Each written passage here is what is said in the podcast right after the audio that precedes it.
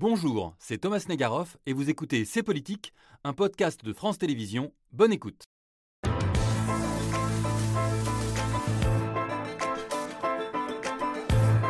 Bonsoir et bienvenue dans C'est Politique. Longtemps imaginée, rêvée ou crainte par les auteurs de science-fiction, elle est désormais là, parmi nous, dans nos vies, celle qu'on appelle l'intelligence artificielle. Les emplois vont disparaître et bientôt, nous n'aurons plus besoin d'apprendre les langues étrangères pour les parler, plus besoin d'amis pour discuter, plus besoin d'auteurs pour écrire des romans, des films ou des chansons, plus besoin non plus de mémoire pour nous souvenir.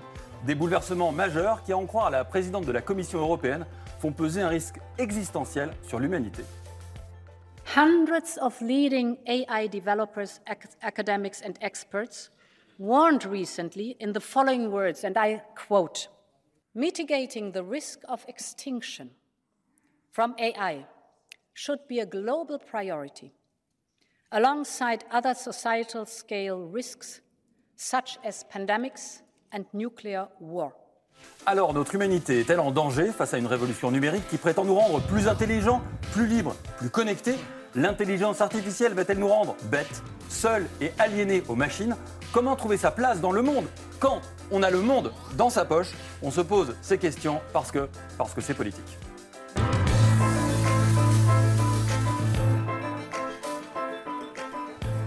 Bonsoir à tous et merci à nos invités de nous avoir euh, rejoints. Vous êtes bien réels, bien des humains? Oui, je préfère savoir quand même maintenant. hein. Euh, pour confronter en tout cas les points de vue, nourrir la réflexion qui mêle morale et politique. Je suis très heureux de vous recevoir tous les cinq sur ce plateau. Et on commence par le ministre, Jean-Noël Barrot. Bonsoir. Bonsoir. Merci d'avoir accepté notre euh, invitation, ministre délégué en charge du numérique. Euh, merci d'être sur ce plateau euh, quelques jours après le lancement par la Première ministre Elisabeth Borne d'un comité d'experts, un comité qui a six mois pour faire des propositions au gouvernement pour encadrer au mieux l'intelligence artificielle. Vous nous direz ce que peut ou ce que ne peut pas la politique face au progrès très impressionnant de l'IA. On va l'appeler IA hein, pendant l'émission. Ce progrès impressionnant, vous en êtes l'un des visages en France. Bonsoir Aurélie Jean. Bonsoir. Merci également euh, d'être avec nous, scientifique, entrepreneuse, spécialiste notamment des algorithmes qui nous font à la fois peur, mais qui en même temps nous permettent tellement, de faire tellement de choses dans nos vies. Euh, pour vous, on ne va pas forcément en avoir peur de l'IA. Vous nous direz pourquoi, comment et à quel aussi, à comment s'en protéger aussi peut-être. À vos côtés, en face de vous, pardon, euh, Jean-Gabriel Ganassia, bonsoir. Bonsoir. Vous êtes euh, ingénieur et philosophe. Depuis plus de 30 ans, vous réfléchissez et vous vous inquiétez aussi euh, sur nos servitudes numériques, expression que je vous emprunte. C'est un plagiat, pas numérique celui-ci, mais euh, merci d'être là. Vous êtes l'un des pères de l'intelligence artificielle, peut-être de la réflexion sur l'IA dans ce pays. Euh, pour vous, euh, Raphaël Dohan, bonjour. Bonjour. Euh, haut fonctionnaire, agrégé de lettres classiques. Pour vous, l'IA, ça peut être un peu pas forcément évident quand on dit agrégé de lettres classiques, mais pour vous, l'IA, c'est un outil. Absolument. Un outil qui va nous permettre à nous, humains, d'être plus intelligents, peut-être même plus créatifs. En témoigne ce livre, Si Rome n'avait pas chuté, que vous avez écrit en partie grâce à l'IA. Vous nous direz euh, comment ça s'est passé. Bonsoir Barbara Cassin.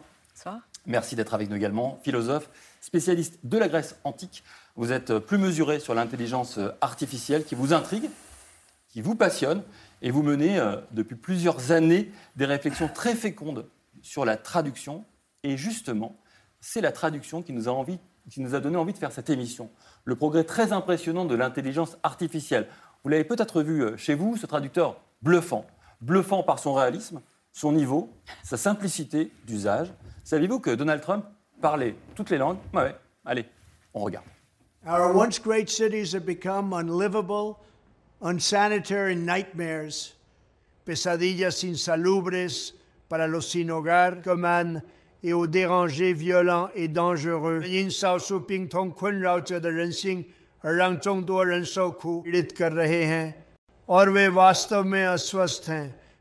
on ne le savait pas si cultivé, euh, Donald Trump. Euh, comment est-ce que les uns les autres, vous avez réagi en, en découvrant, pas forcément Trump, ça on l'a fait pour vous, mais en découvrant, euh, on a vu Emmanuel Macron, on a vu les uns les autres, on s'est tous un peu amusés avec ça. Barbara Cassin, je commence avec vous, la spécialiste de la traduction. Est-ce que ça vous enthousiaste? Est-ce que ça vous euh, désole? Ni l'un ni l'autre, je trouve ça bluffant. Ouais. Euh, ça, c'est vrai. Je trouve que Donald Trump a toujours la même vilaine manière d'ouvrir la bouche dans toutes les langues, donc c'est pas grave. Donc, en tout cas, il y a du réalisme là-dedans. Ouais. Ceci dit, je pense que c'est pas, euh, c'est un progrès extrême de pouvoir euh, parler toutes les langues quand on les parle pas. Et en même temps, euh, rien ne dit que ça ait le moindre impact sur ce que veut dire traduire. C'est-à-dire que la traduction, là où ça commence à devenir intéressant, c'est quand c'est difficile, c'est quand il y a des problèmes, c'est quand il y a des intraduisibles, ce que j'appelle des intraduisibles. Et là, euh, c'est nous qui avons sûrement encore beaucoup de choses à apprendre aux machines vous partagez, euh, cela rappelle devant comment vous regardez ça Vous partagez euh, l'amour du grec ancien, tous les deux. Euh, il n'y a pas encore le grec ancien dans le logiciel.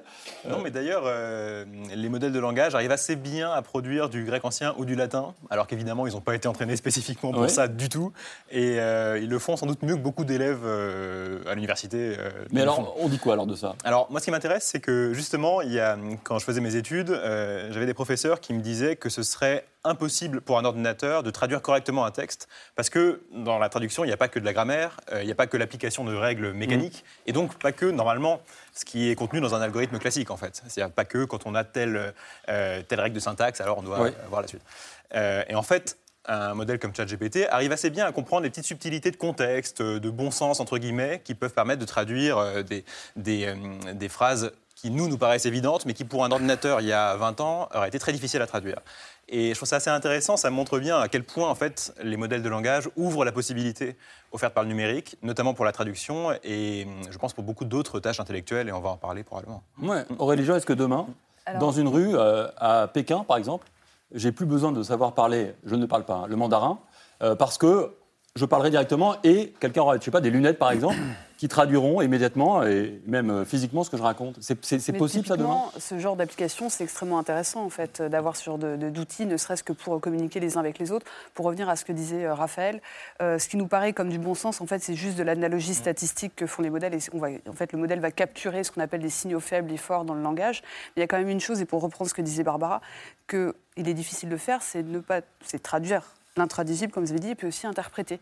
L'interprétation, elle est culturelle, et puis elle, elle inclut l'intention de celui qui a écrit mmh. ou qui a dit euh, ses propos, et ça, c'est quand même quelque chose qui est propre à l'humain. Donc, c'est, je pense qu'il faut voir le positif, et là, ce que vous montrez, ça va au-delà de la traduction, c'est de la manipulation, mmh. euh, si je puis me permettre, et c'est plutôt ça le sujet qui sera à mmh. mes yeux menaçant. Donc, c'est pas, faut toujours différencier de technologie d'application. La technologie qui est la traduction est différente de l'application, ce qui est dans quel contexte, pour quel objectif on va l'utiliser. Ça pose une question politique, Jean-Noël Barrot. Quand vous regardez ça, vous y voyez, vous, en homme politique, immédiatement le risque politique euh, d'un tel usage?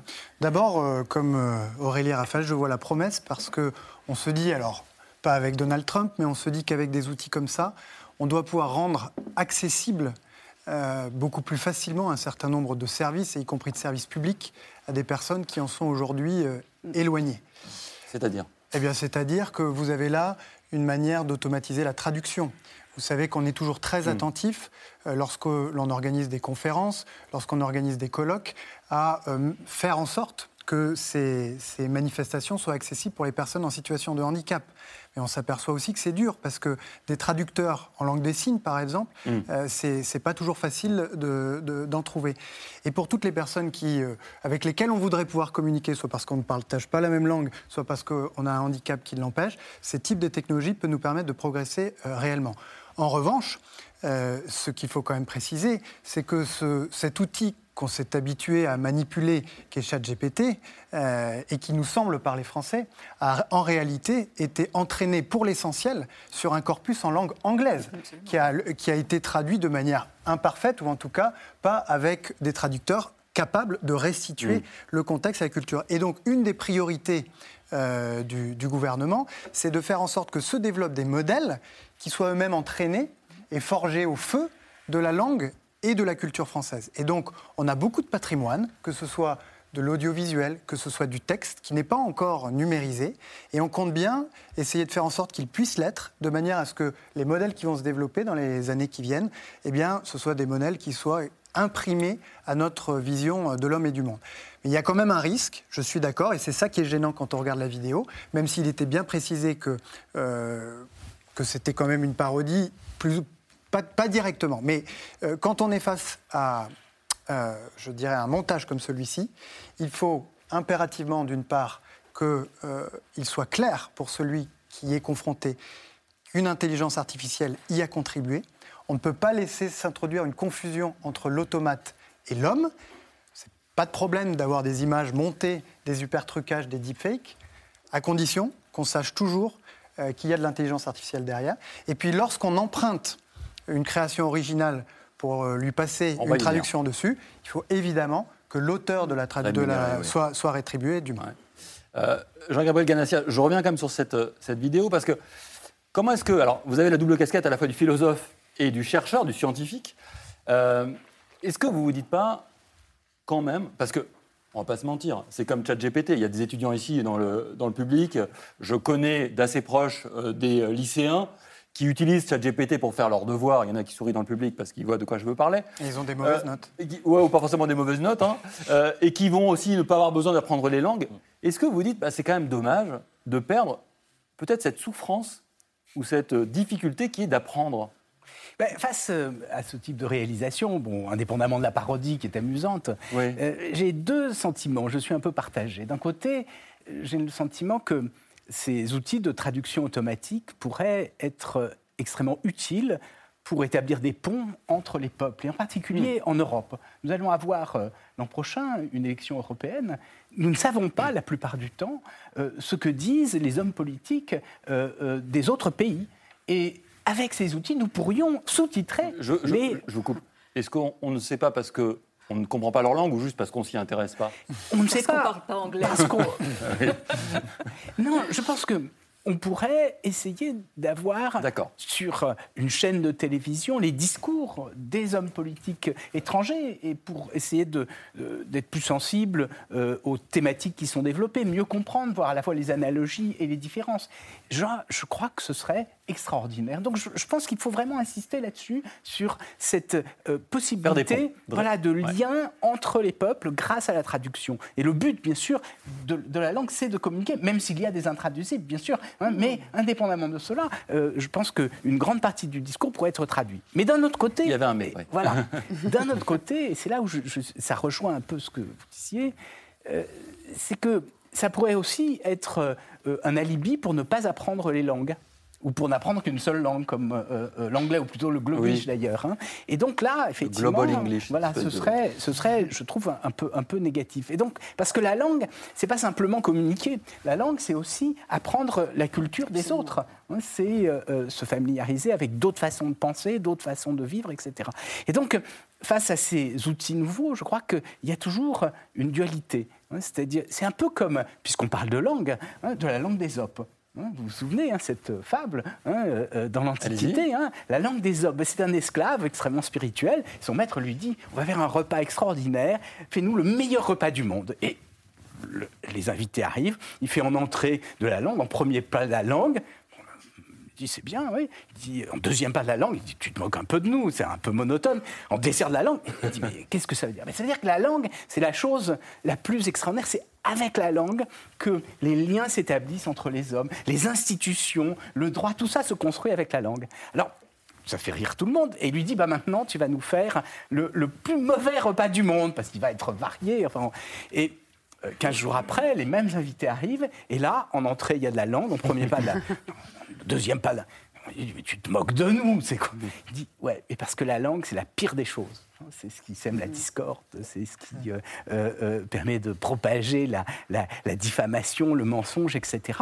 Eh ben, je crois qu'il en va exactement de même avec l'intelligence artificielle, puis en particulier avec ChatGPT, qui est euh, un outil qui euh, parle, hein, en tout cas, dont on a l'impression qu'il parle, même si je crois qu'en réalité, il ne parle pas vraiment. hein. il, aligne, il aligne des mots les uns à la suite des autres, mais euh, euh, il ne s'agit pas vraiment hein, de, euh, de parlant. Aurélie Jean et Jean Alban. Juste un point par rapport à ce que disait, euh, vous avez entièrement raison, c'est-à-dire que, et on n'apprend pas seulement pour faire, on apprend pour comprendre. On n'apprend pas à parler une langue pour la pratiquer, on apprend aussi pour la comprendre et comprendre nos différences. Et moi qui habite majoritairement dans un pays étranger Vous et qui parle, bilingue voilà, et, et en fait moi le fait d'apprendre l'anglais et de vivre dans un pays où je ne parlais qu'anglais a permis de mieux comprendre ma propre langue et ma culture.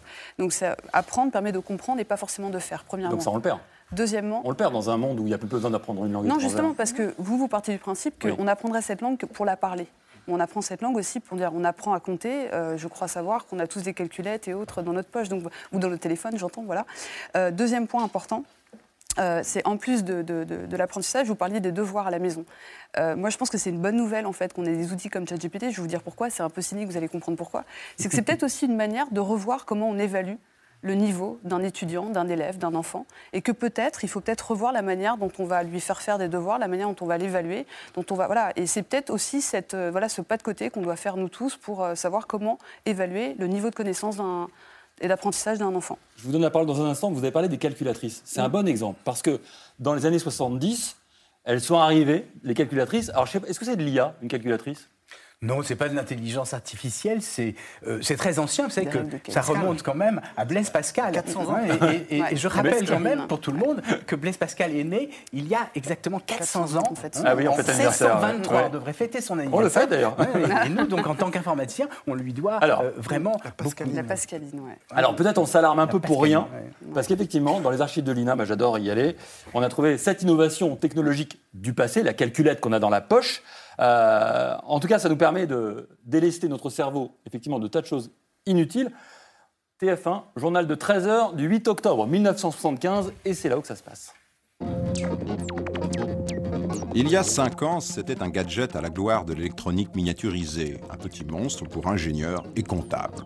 Mais cinq ans plus tard, c'est devenu plus qu'un gadget qui a réussi, c'est devenu un véritable phénomène social, bref, un bien de consommation. Il faut dire aussi que la recette fut bonne. Fini le crayon, la feuille de papier, les retenues, la racine carrée à extraire. Il suffit d'effleurer des touches pour que le résultat s'affiche.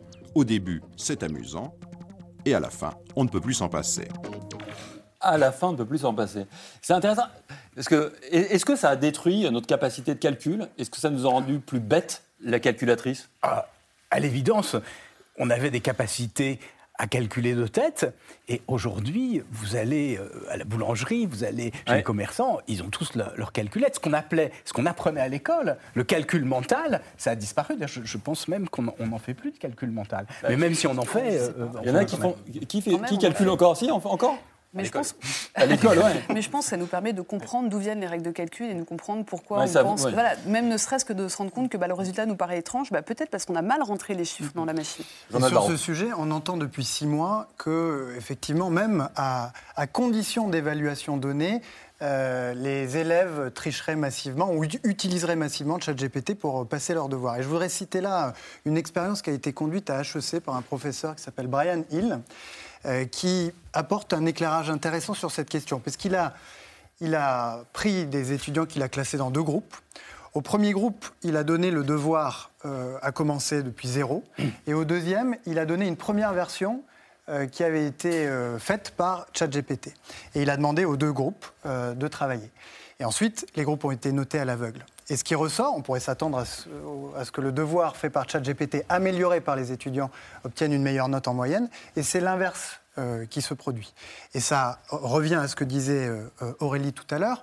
Euh, quand on prend le soin de rédiger un devoir de A jusqu'à Z, on fait bien plus, évidemment, que d'accumuler de l'information. On injecte là-dedans une forme d'interprétation, de vision du monde qui se reflète ensuite dans la note. Ce qui ne veut pas dire, évidemment, qu'il ne faut pas faire évoluer nos modes d'évaluation, parce que sinon, on va rencontrer, à mon avis, quelques difficultés dans les années à venir. Barbara Cassin? Bon, ce que la machine fait, c'est faire, il faut lui laisser faire. Et il faut. euh, Mais elle en fait de plus en plus. Oui, bah, tant mieux. Et euh, enfin, c'est- euh, moi, je me souviens toujours de la phrase d'Aristote que vous citez d'ailleurs dans votre livre. Euh, quand les, si, les navettes, si les navettes filaient toutes seules, on n'aurait plus besoin d'esclaves. On peut se débarrasser des, tasses, des tâches euh, serviles, Mhm. c'est-à-dire des tâches qu'une machine peut faire. On est très content qu'il n'y ait plus de poinçonneurs des lilas. Bon. Et là, on a tous la chanson en tête. Bon, voilà. Donc, euh, en revanche, il faut travailler sur ce que la machine ne fait pas. Et justement, euh, cette espèce de rapport à la culture, etc., elle ne le fait pas. Oui, alors elle fait de plus en plus la machine. Oui, parce que bah, tant mieux. J'aimerais qu'on ouvre une autre page de notre débat ensemble, qui est la question de la créativité. Parce que, en ce moment, dans l'actualité, il y a le logiciel de traduction qu'on a vu, mais il y a aussi depuis plusieurs mois une grève à Hollywood, une grève des scénaristes. Ils demandent plus de, des meilleurs salaires, mais aussi, ils sont animés par la crainte de voir l'IA, l'intelligence artificielle, de plus en plus les remplacer par les producteurs. Ça, c'est un vrai sujet. C'est un sujet. Pour m'amuser, moi, j'ai tapé un jour sur ChatGPT, comme beaucoup de gens, je me suis amusé. J'ai dit Imagine un film euh, sur le confinement avec Christian Clavier. J'ai eu une histoire qui n'était pas géniale, mais qui aurait très bien pu donner un, un film convenable. Et moi, je ne suis pas du tout scénariste, et c'était écrit comme ça. Si je vous pose la question, c'est aussi parce que, je me tourne vers vous, Raphaël Dor, pour les scénaristes américains, c'est un cauchemar. Pour les comédiens aussi, d'ailleurs, qui ont peur d'être remplacés par l'IA. Euh, pour vous, alors je ne sais pas si c'est un rêve, en tout cas, c'est une réalité. Parce que j'ai dans les mains un livre, c'est un vrai livre. Un vrai livre euh, qui fait, qui, qui, voilà, qui est mou, euh, qui sent bon le livre, qui fait euh, 200 pages où il y a du texte, où il y a des images. Il s'appelle Si Rome n'avait pas chuté et j'apprends que vous avez utilisé l'IA pour l'écrire et j'apprends même que vous dites que sans l'IA le livre aurait été moins bon. Il aurait été très différent surtout. Et en fait, là- je m'en suis vraiment servi comme une manière de stimuler la réflexion et me forcer à sortir de ma zone de confort. Là, faut nous raconter. Alors en fait, euh, ce qui m'a- moi je suis fasciné par les modèles de langage depuis qu'on y a accès dans le grand public, euh, depuis à peu près deux ans maintenant. Et parce que justement il s'agit de créer du texte et c'est quand même un changement euh, quasi civilisationnel euh, important parce que depuis, en ce qui concerne la technique du texte, on a eu l'invention de l'écriture, on a eu l'imprimerie. Mais après, en termes de vraiment de grands changements fondamentaux de la manière de notre rapport au texte, Oui. il y a les modèles de langage en fait qui sont les, la première fois où on peut faire générer du texte cohérent, inédit, euh, à volonté. Je trouvais ça donc fascinant et euh, je me demandais un peu comment on pouvait utiliser ça pour une expérimentation sur un livre. J'avais déjà fait des livres traditionnels auparavant, des livres d'histoire antique principalement. Sur le populisme. Et je voulais voir dans quelle mesure ça pouvait me- m'aider à faire un livre que je n'aurais pas fait autrement.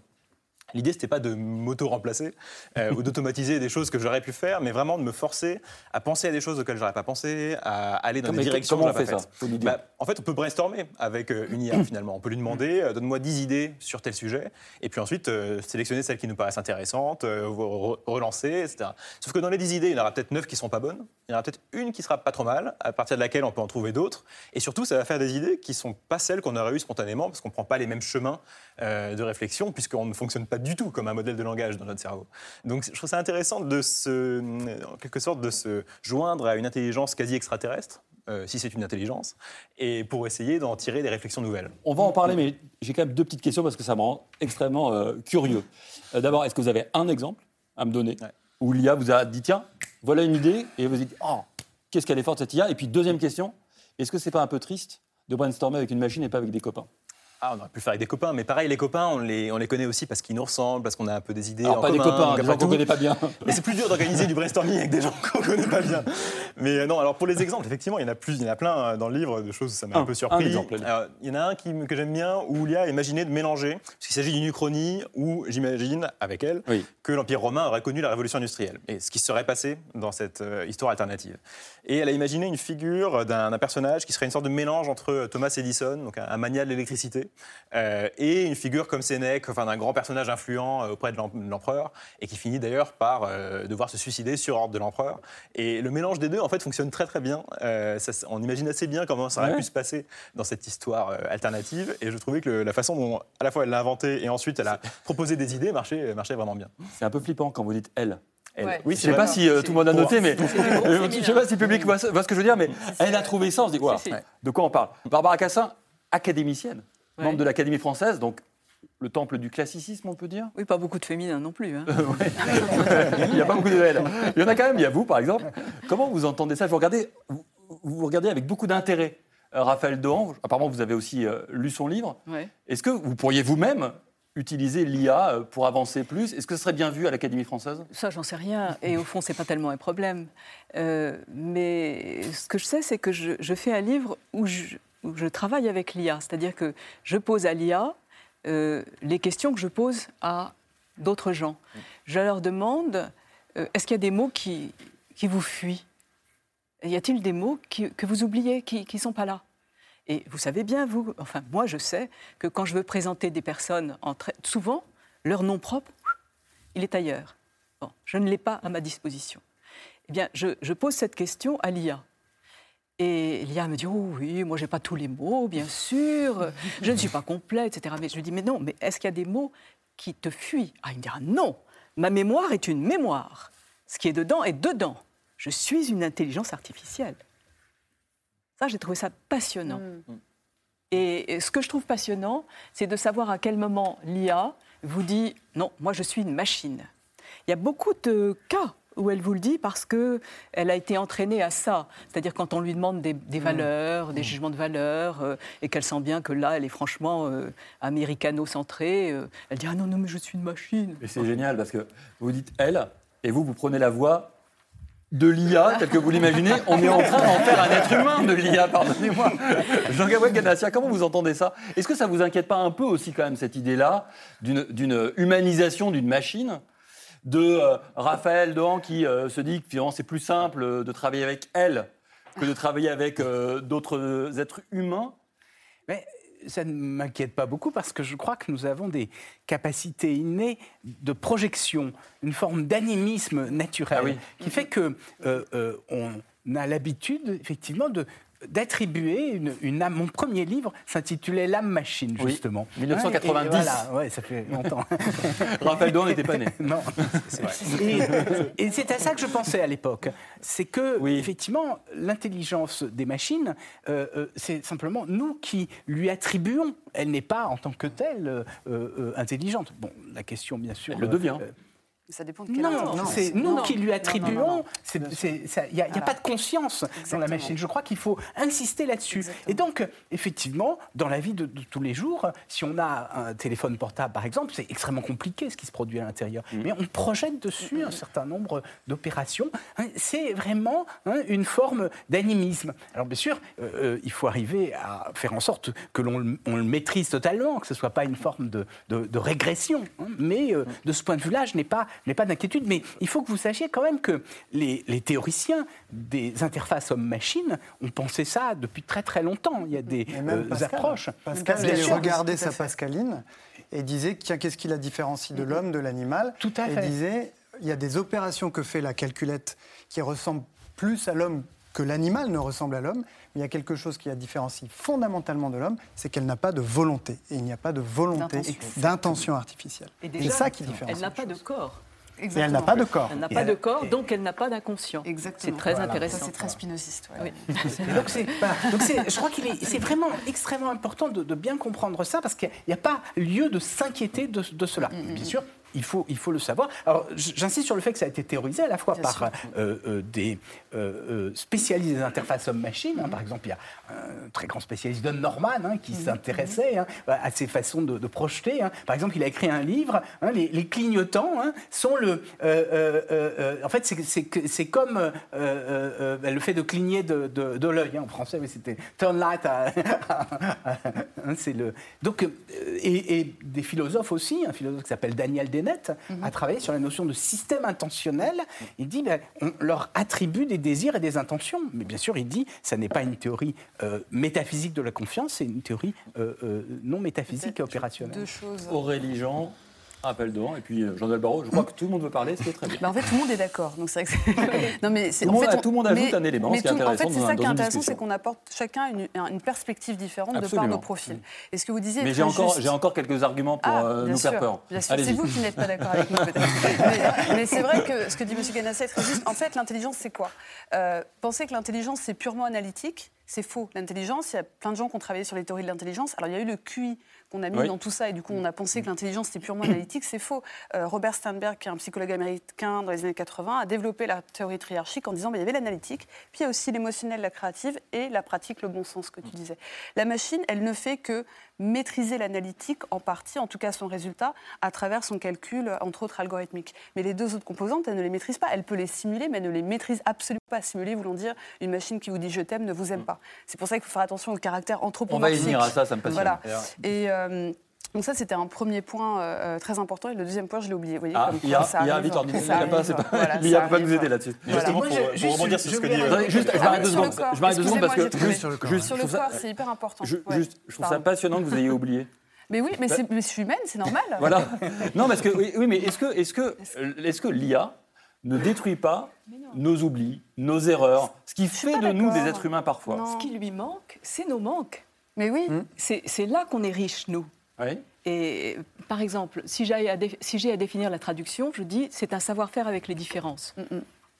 Alors là, euh, l'IA, elle fonctionne pas du tout comme ça. Oui. Elle fonctionne par ressemblance, Oui, oui. Absolument. bon, par analogie, analogie, etc. absolument. Bon, euh, et Le corps. Oui, excusez-moi, je suis désolée. Bon. Euh, le corps, mais c'est ça, ça fait de l'imprévu. c'est- Ouais, c'est bien. Le corps. Ce que vous disiez, c'est hyper fondamental. Moi, j'ai lu un livre euh, récemment, euh, Spinoza avait raison, de Damasio, et qui explique, et moi, ça m'a complètement... Parce que je cherchais l'argument pour dire pourquoi une machine ne peut pas avoir de conscience. Donc, il y a l'argument scientifique, pur scientifique, algorithmique, et de Oui. dire, bah voilà, l'intelligence analytique, tout ça.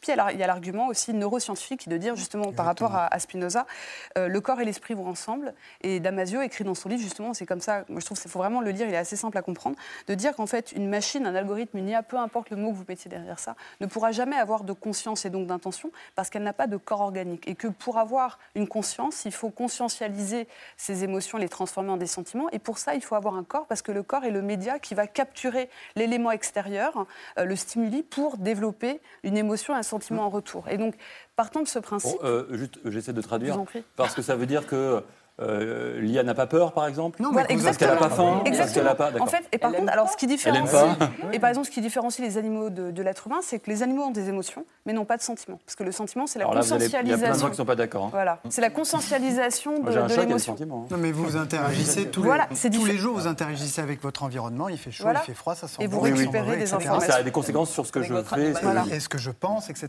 Et ça, ça n'est pas accessible à un algorithme. Voilà, exactement. Raphaël Doran, et après on avance. Sur la question de l'humanisation euh, et de l'anthropo- de l'anthropomorphisme en fait, euh, qu'on applique à l'IA, je trouve que ça disparaît beaucoup quand on travaille intensément avec. Parce qu'en fait, la- l'intérêt en fait, de, de ce genre d'outil, c'est justement de pouvoir s'en servir comme une machine, de lui faire générer 80 idées à la minute et Mm. de le faire euh, répétitivement et de lui redemander, redemander ce qu'on peut pas faire avec un, un être humain. Et quand on fait ça, on voit très bien que c'est pas du pas. tout un être humain et, que, et en fait, on finit vrai. par pas s'en servir parce que c'est pas efficace de s'en servir comme d'un être humain en fait, enfin, d'interagir avec. Et je pense que là, aujourd'hui, on est dans une phase où la plupart des gens qui se servent de modèles de langage le font par ChatGPT parce que c'est Ouais. simple et donc par une interface de conversation, ce qui tend à anthropomorphiser. Mais je pense que très bientôt, en fait, là, ça, d'ailleurs, ça a été annoncé récemment, ça va être intégré dans Word, par exemple. Oui, dans les mails. Voilà, dans les mails. Et évidemment, quand c'est intégré dans votre traitement de texte, quand c'est intégré dans vos mails, vous n'avez pas l'impression que c'est une conversation avec un être qui a une conscience. Mm. Euh, parce que ça fait que compléter une partie de votre texte. Et je pense que ça va un peu disparaître, cette, euh, cette mode-là. Il y a quand même. Si, oui, si- allez-y. si je puis me permettre, Permettez-vous. euh, un terme a été employé tout à l'heure par Raphaël que je trouve euh, extrêmement précieux parce qu'il il nous dit il a écrit son livre parce qu'il voulait sortir de sa zone de confort. Oui. Et je pense que les machines sont extrêmement utiles justement quand elles nous permettent de sortir de cette zone de confort. Quand au contraire elles nous conduisent à être des automates, alors là elles deviennent beaucoup plus Mais euh, ça, problématiques. ça, c'est passionnant parce que souvent, ces machines-là nous offrent du confort. Par exemple, Bien sûr. moi, je ne me perds plus jamais en voiture et vous non plus. Quel confort Est-ce que c'est pas un problème d'ailleurs? Est-ce que parfois, alors permettez-moi de cette minute de philosophie, on ne se retrouve pas en se perdant?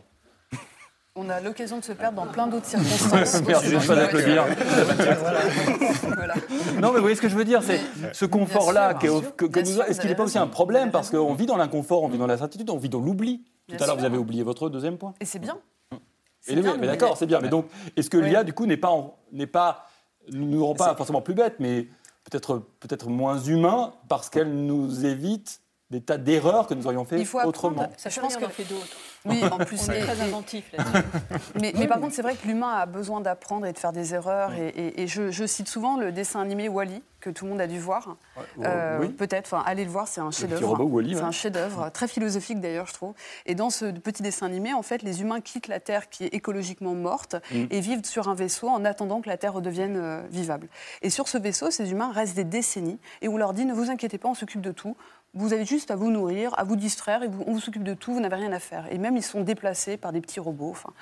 Et au bout de plusieurs décennies, bah, ces gens qui étaient arrivés à l'âge de 4-5 ans sur ces vaisseaux n'ont pas grandi. Hmm. Ils ont grandi physiquement, mais mentalement, cognitivement, n'ont pas, n'ont pas appris, n'ont pas grandi, n'ont pas fait d'erreurs. Pas... Et c'est intéressant de voir en fait qu'on a besoin pour grandir et de, Oui. et de- voilà, de, de faire des erreurs. Mais je pense que vous l'avez très bien dit, on en fera toujours en fait, parce qu'on aura tellement d'occasions d'oublier. Voilà. J'aimerais qu'on qu'on redescende un peu à, à la hauteur du politique, ou remonter, pardonnez-moi, Jean-Noël Barrot, à la hauteur du, du politique. Euh, cette semaine, des auteurs américains, parmi lesquels l'auteur de Game of Thrones, George Martin, mais aussi John Grisham, qu'on a peut-être lu ici, ont porté plainte contre OpenAI, ceux qui ont euh, euh, lancé euh, ChatGPT. Ils accusent le logiciel d'avoir pillé leurs œuvres pour améliorer la capacité d'écriture de leur machine. D'ailleurs, il y a même des fans de Game of Thrones qui ont produit leur nouveau volume par ChatGPT. Que peut le politique pour protéger les auteurs, les musiciens, les compositeurs? C'est la question que je vous pose. Eh bien, il faut euh, que les créateurs de contenu original, originaux euh, puissent euh, être euh, rétribués. Ce n'est pas la première fois qu'on rencontre euh, cette problématique dans le domaine numérique, puisque euh, dans l'ère précédente, celle des réseaux sociaux, on s'est aperçu Déjà. que euh, le, le travail des journalistes, notamment, Oui. finissait par n'être plus du tout rétribué. Et on a dû, euh, à la fin, prendre euh, des lois européennes qu'on a appelées les droits voisins pour forcer euh, les grandes plateformes de réseaux sociaux à se mettre autour de la table avec les organisations représentatives de la presse Euh, pour oui. qu'elles puissent euh, eh bien, euh, rétribuer les journalistes du Mans. Et c'est très important qu'on puisse le faire. C'est très important qu'on puisse le faire pour la qualité du débat public. Mais dans ce cas précis, c'est très important que ça puisse être fait, y compris pour la survie des gens comme OpenAI, etc. Parce que s'il n'y avait plus de contenus originaux, parce que tout Bien le monde sûr. se décourageait Mm. de produire des contenus originaux qui seraient immédiatement pillés, eh bien, euh, ces modèles qui s'entraînent sur des contenus originaux ne trouveraient plus ce sur quoi ils peuvent s'entraîner. Et donc, ils ont intérêt, eux aussi, même si ce n'est pas tout à fait ce à quoi ils se sont employés ces derniers mois, à ce qu'une solution puisse être euh, trouvée qui respecte les droits euh, et la propriété intellectuelle de ceux qui font la- des créations. Alors, Mais où est-ce qu'on en est là-dessus? cette Oui, allez-y. où est-ce qu'on en est là-dessus? Euh, Je vous le dis, sur le plan politique, quelle est la priorité du président, du gouvernement aujourd'hui Notre priorité à nous, c'est que nous puissions maîtriser dans les prochains mois cette technologie, c'est-à-dire ces grands modèles dont on parle depuis le début de l'émission.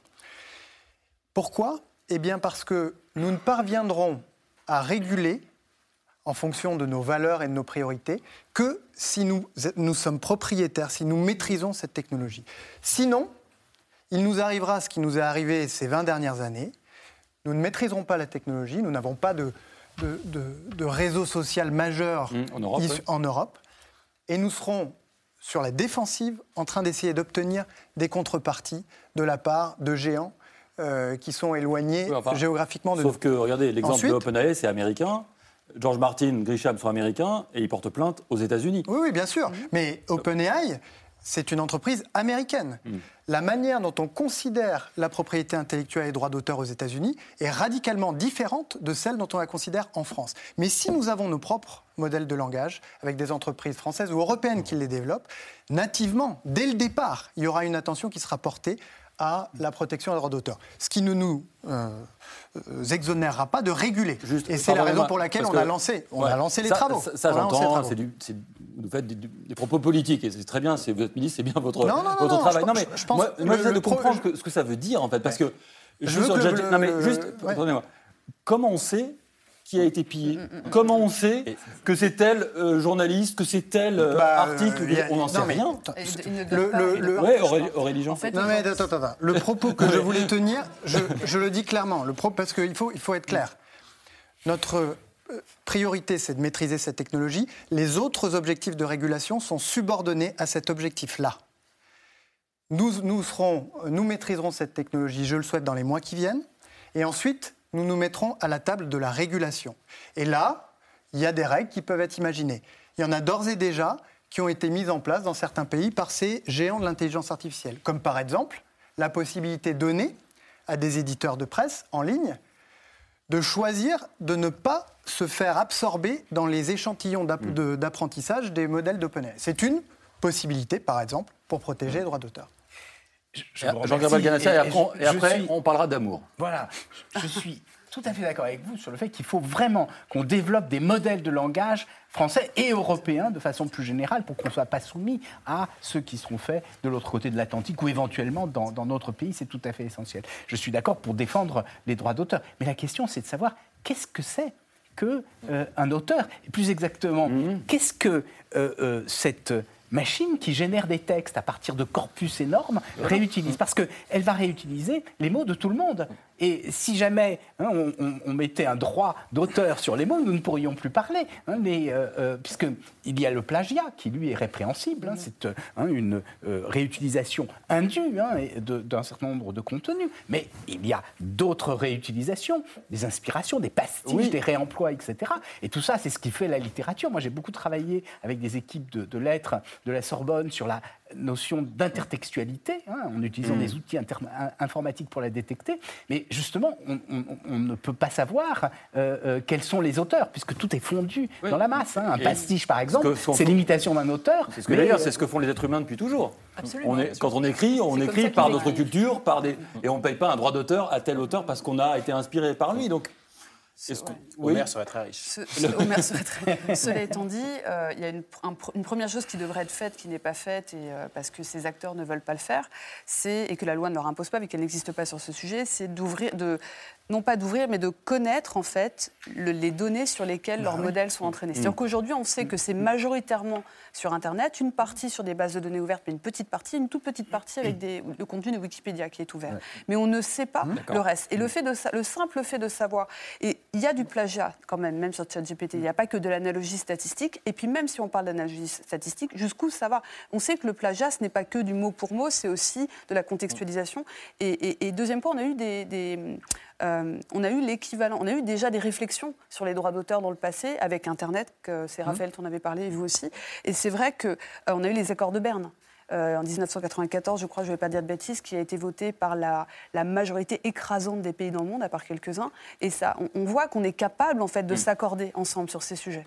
Alors, être humain, c'est créer, mais c'est aussi, avoir, aussi pardon, avoir des émotions, les partager. On reproche souvent à l'IA de nous clouer chez nous, de combler nos besoins, y compris affectifs. Et j'aimerais avoir votre regard là-dessus et sur euh, peut-être le principal besoin affectif, l'amour. Il y a dix ans, un film est sorti en 2013 aux États-Unis, un film de Spike Jones qui s'appelait Her.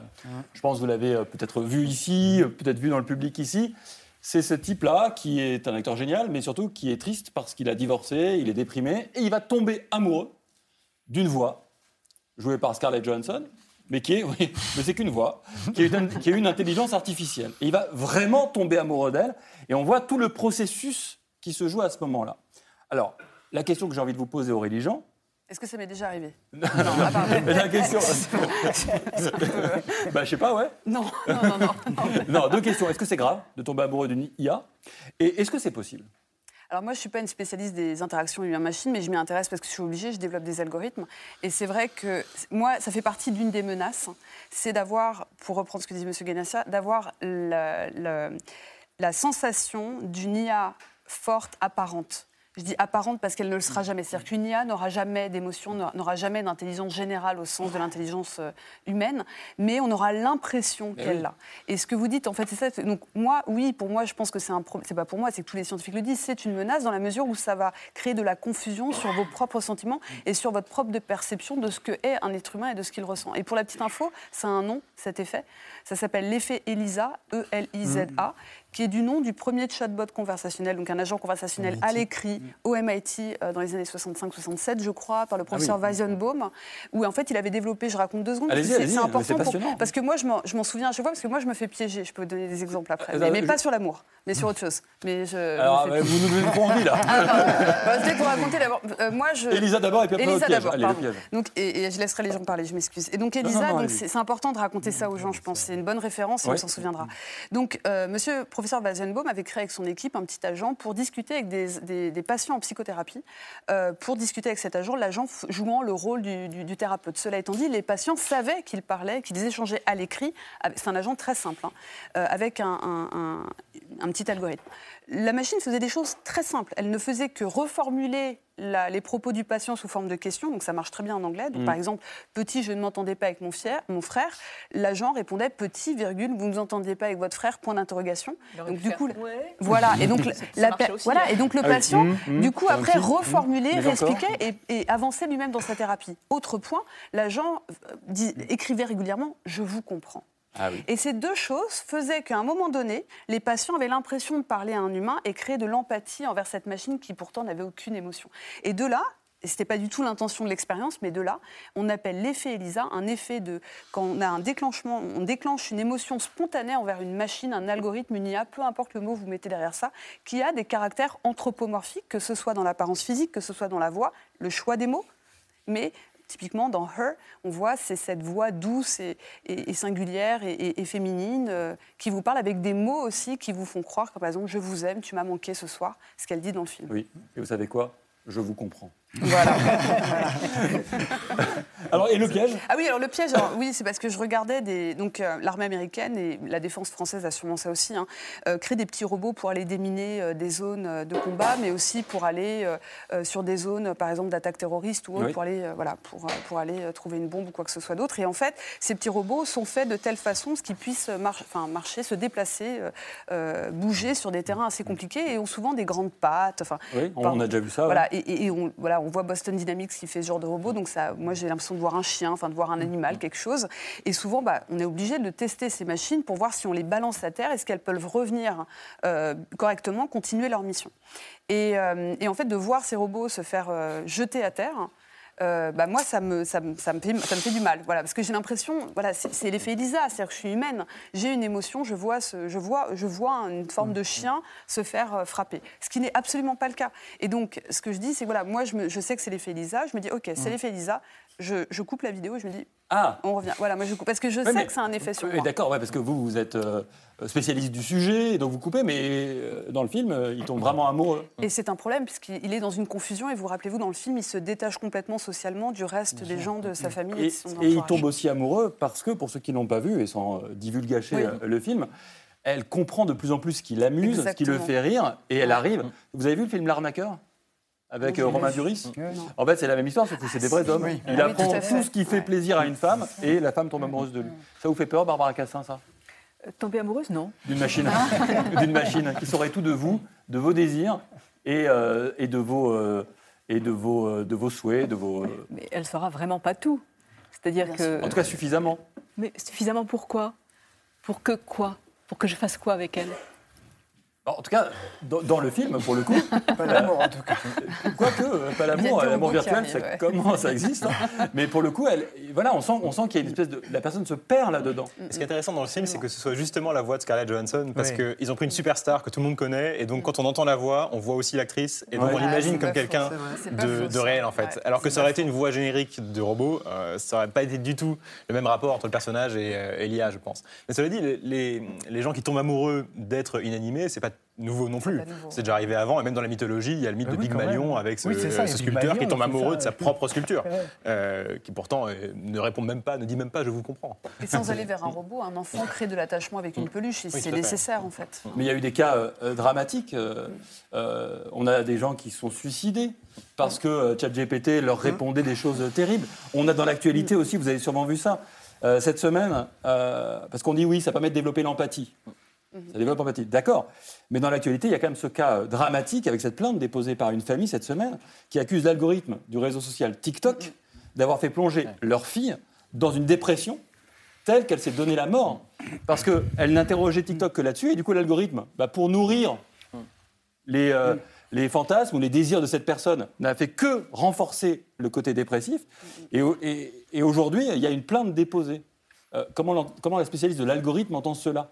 C'est un danger majeur, ça. Alors je ne connais pas exactement après, ce cas. après, bien sûr, le ministre Par contre, une aura sûrement son, son point de vue là-dessus, parce que c'est une question aussi de, de Et la- cyberharcèlement. Bien aussi. sûr. Donc si j'en parle seulement du- de- sous l'angle de l'algorithme lui-même, Oui. en fait l'algorithme de suggestion, je ne sais pas comment il fonctionne exactement, mais on peut imaginer sous quelle forme il peut fonctionner. Euh, c'est des algorithmes en fait qui vont euh, classer les utilisateurs en fonction de leur comportement sur la plateforme, en l'occurrence TikTok, et en fonction de leur comportement dynamique, à savoir euh, qu'est-ce qu'ils aiment, sur quel type de vidéo ils vont rester, sur quel voilà, etc. Et donc cette personne qui peut-être avait euh, donc allé sur des vidéos euh, qui euh, qui lui, lui- qui, qui- qui portaient à avoir un sentiment dépressif Oui. ou autre, eh bien en fait l'algorithme n'a fait que renforcer euh, euh, ce biais pour justement la, la- la rester, la, la garder plus longtemps, parce que c'est une économie de l'attention, la garder plus longtemps en fait sur la plateforme. Et donc ça a eu des effets, ça a eu un d'écho et d'amplification. C'est ce que fait. Google. hein. C'est ce que Oui, fait. bien Je veux sûr. dire, on est tous. Oui, bien euh, sûr. Non, mais quand c'est des chiens et des chats euh, qui, qui- qui tombent d'un- parce que c'est rigolo et qu'on aime les voir et qu'on nous en montre, c'est pas si grave. Mais là, ça a des conséquences dramatiques. non, Jean-Noël ça- Barrot, oui, allez-y. on sait ce que vous aimez et donc on vous Oui. le présente. Ben oui. Oui, mais ça c'est. En l'occurrence, c'est pas ce tous qu'elle les aime, c'est ce qui algorithmes l'intéresse. C'est ça. pas- c'est ce qu'elle consomme. C'est ce que vous consomme. consommez, absolument. Tous les algorithmes font ça. Et, Google. Oui, d'accord, ça c'est constatatoire, mais on peut aussi dire euh, que ça peut être grave. Oui, mais ce que je veux dire, c'est que c'est déjà grave. Euh, à l'intérieur même de notre usage ordinaire Oui. euh, de, de Google, par exemple. Je trouve ça grave qu'on ne me présente que ce que je non. suis censé aimer.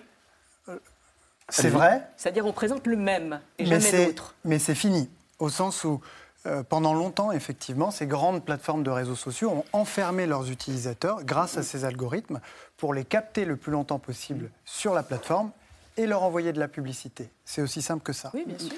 Et on n'y on y pouvait rien faire parce que euh, la France toute seule ne pouvait pas agir et que pris isolément, les pays européens non plus.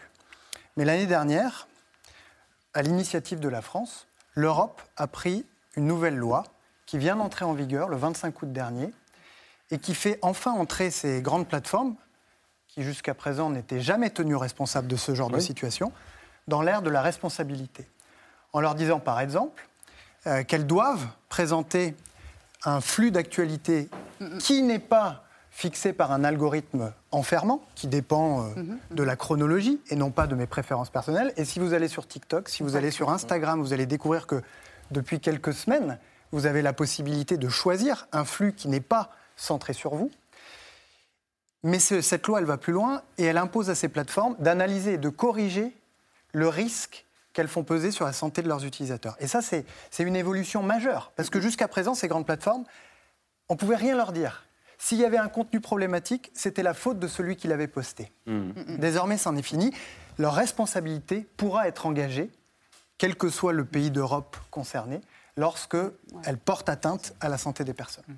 Mais c'est extrêmement délicat parce que euh, euh, euh, l'économie de ces plateformes est fondée sur la publicité ciblée et donc sur euh, l'analyse des contenus, des requêtes qui ont été posées et sur le, le ciblage.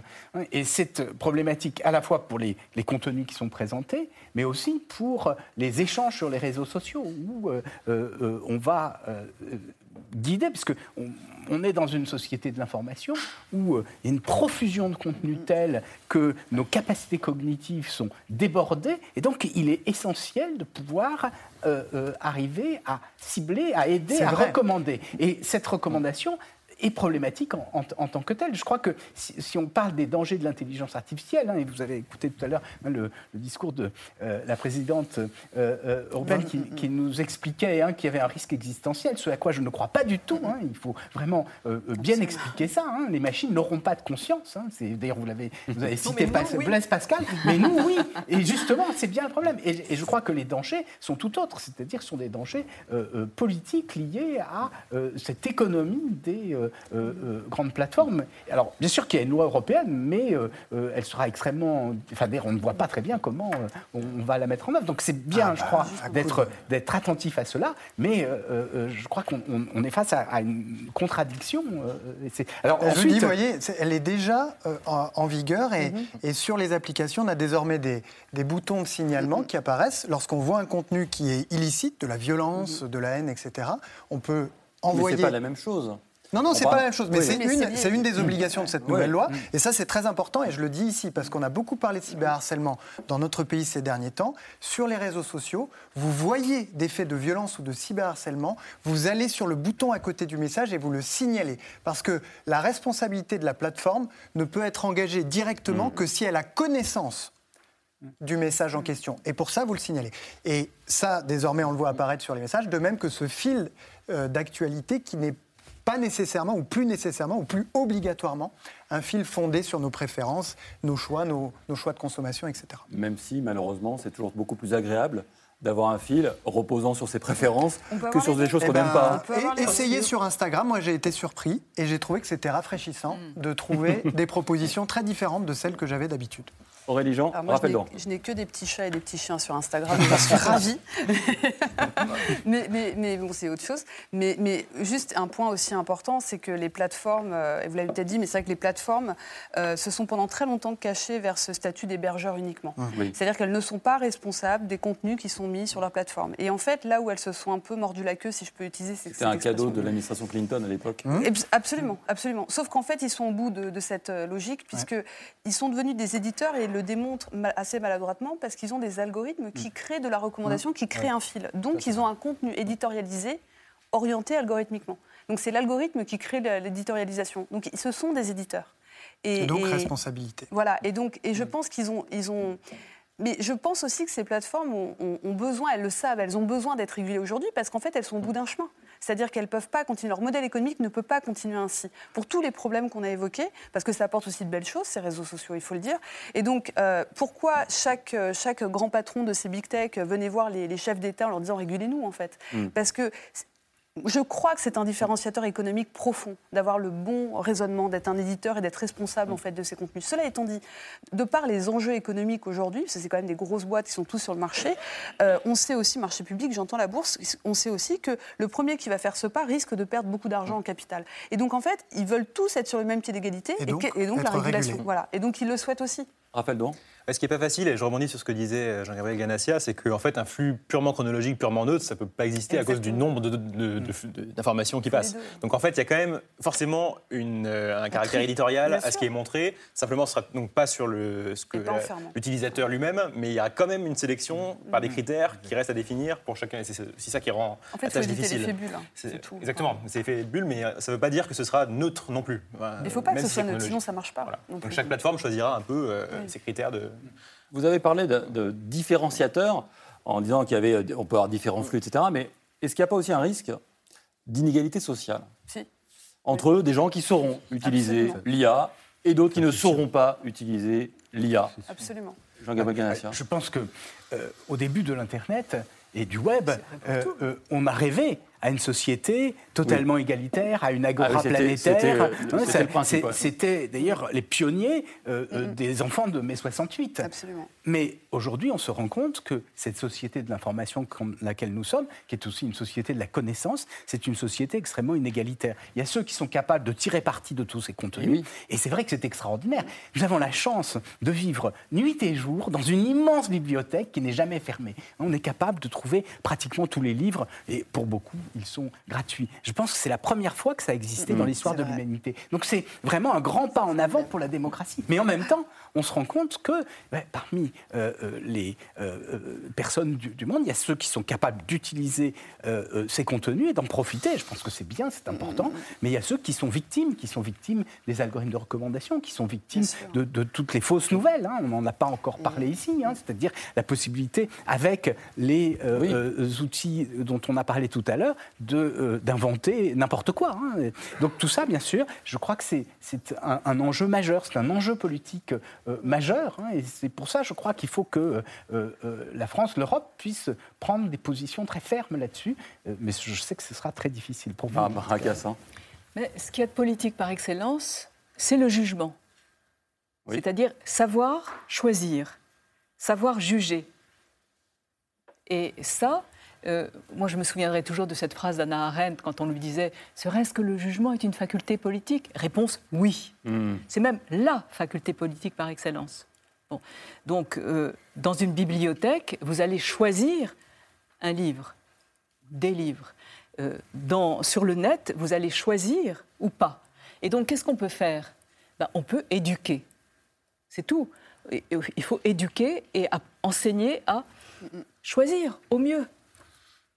De l'éducation au numérique Absolument. Et ajouter à cela, pendant très longtemps, on a, on a pensé que l'inégalité sociale était dans l'accessibilité, le fait d'avoir les moyens en fait de l'argent. Ou... Oui. Maintenant, c'est presque plus le cas. L'autre problème, donc c'est ce que vous avez dit, de comprendre les outils qu'on utilise. Et puis un autre souci qui a été révélé par ChatGPT, mais qui existait déjà, les scientifiques travaillaient dessus, c'est cette manière d'utiliser, d'interagir avec une IA qui va dépendre de notre niveau de connaissance, mais aussi de notre niveau social, et qui va directement euh, influencer la réponse de l'IA. Je donne un exemple, ChatGPT est le meilleur exemple. En fonction de la manière dont vous allez euh, Formuler la question. formuler une question ou un propos ou une déclaration, c'est très différent lorsque vous faites une recherche Google quand même. hein. C'est beaucoup plus, euh, euh, en termes sémantiques, on peut aller très loin. Eh bien, le, le niveau de sophistication dans le langage de la personne qui va, introduire, qui va écrire va dépendre complètement de la réponse. Et, et ça, c'est, on l'a vu un peu avec Google concernant les biais de confirmation, quand je rentre, pourquoi la Terre est plate, je vais tomber sur plein de sites qui vont me dire pourquoi la Terre est plate. Donc c'est un biais de confirmation dans ma croyance. Là, ça va encore plus loin. C'est-à-dire que si vous avez des éléments de langage, et donc, pour reprendre les termes de Bourdieu, un capital euh, social euh, euh, et symbolique beaucoup- ou culturel beaucoup plus bas que les autres, bah, vous aurez forcément euh, des réponses différentes et, et vous n'allez pas pouvoir augmenter votre capital. Moi, je pense que ça peut. C'est la dernière, dernière, dernier propos. Il y a quelque chose que ça peut réduire, c'est la fracture numérique. Parce qu'on a dématérialisé pendant 20 ans la bureaucratie. Et à, part, à quelques exceptions près, les impôts notamment, on n'a pas réussi. Et chaque fois qu'on a numérisé, on a creusé la fracture avec des outils aussi simples que le langage, on pourra désormais redonner accès à beaucoup de nos concitoyens à leurs droits et aux services publics. Un sujet donc euh, moral et politique. Merci à tous d'avoir participé à cette émission. Je crois que c'était euh, très intéressant ce qu'on s'est dit euh, ce soir. Ça appellera d'autres émissions sur le sujet, j'en suis sûr, tant euh, l'intelligence artificielle est fascinante et déterminante pour notre avenir. À suivre sur France 5 autour de Caroline Roux, un C'est dans l'air spécial qui pose là aussi une question fondamentale. Demain, la guerre, la France est-elle prête? C'est politique. Nous, on revient dimanche prochain à 20h pour une nouvelle grande discussion. Bonne soirée à tous.